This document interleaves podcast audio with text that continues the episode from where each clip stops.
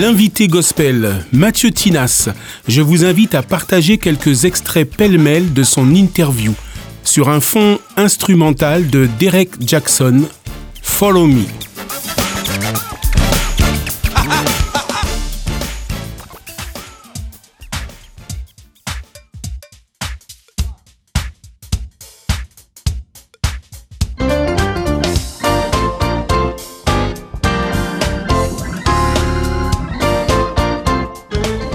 Est-ce qu'il y a des instruments qui appartiennent à plus à tel ou tel style?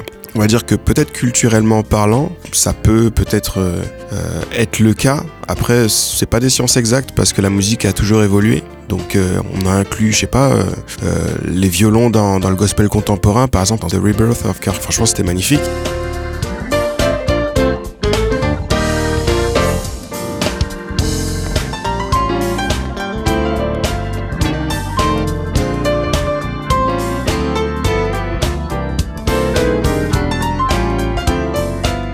Ce que j'aime bien avec le sax, c'est que c'est un instrument qui ressemble vraiment à la voix.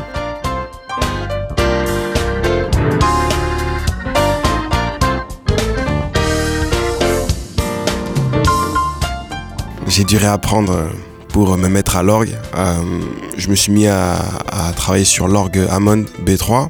Euh, et pour moi, c'est vraiment une erreur d'avoir mis cet instrument de côté parce que c'est vraiment formidable. Au niveau harmonique, c'est juste euh, dingue. Et euh, les, organistes sont plutôt, euh, on va dire, facilités pour passer au piano, mais l'inverse n'est pas vrai.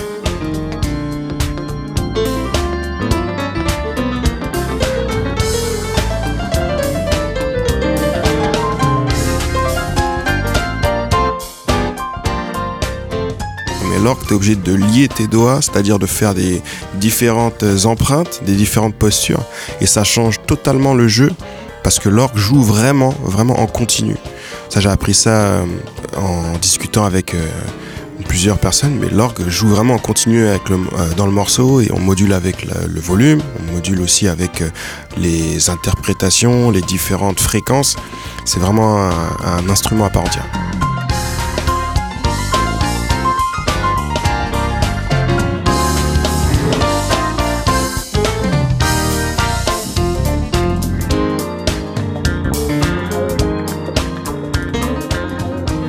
Pour moi, c'est vraiment euh, vraiment un, instrument que j'aime beaucoup. J'ai pas l'occasion de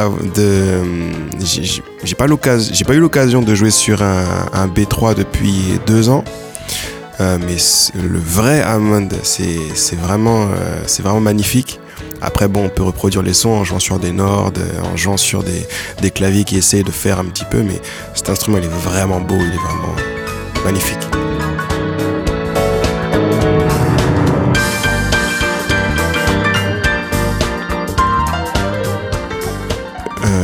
Va dire que l'orgamonde, c'est un, c'est un, un, son, par exemple, euh, qu'on retrouve énormément dans les négros spirituels. Déjà, ça part de là.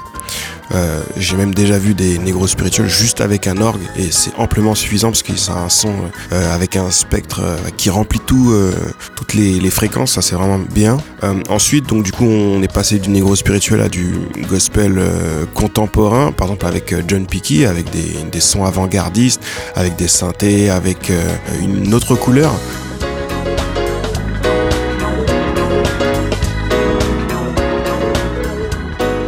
Gospel instrumental, c'est possible. C'est juste que moi, c'est peut-être pas mon mode pour le moment.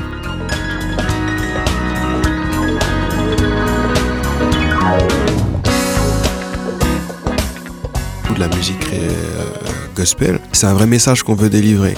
Donc il faut d'autant plus euh, affirmer son intention quand on, quand on joue, quand on propose des choses, parce qu'au final, tout doit être cohérent et servir le même but. Du coup, il n'y a vraiment pas de place pour l'anarchie et tout doit être à sa place.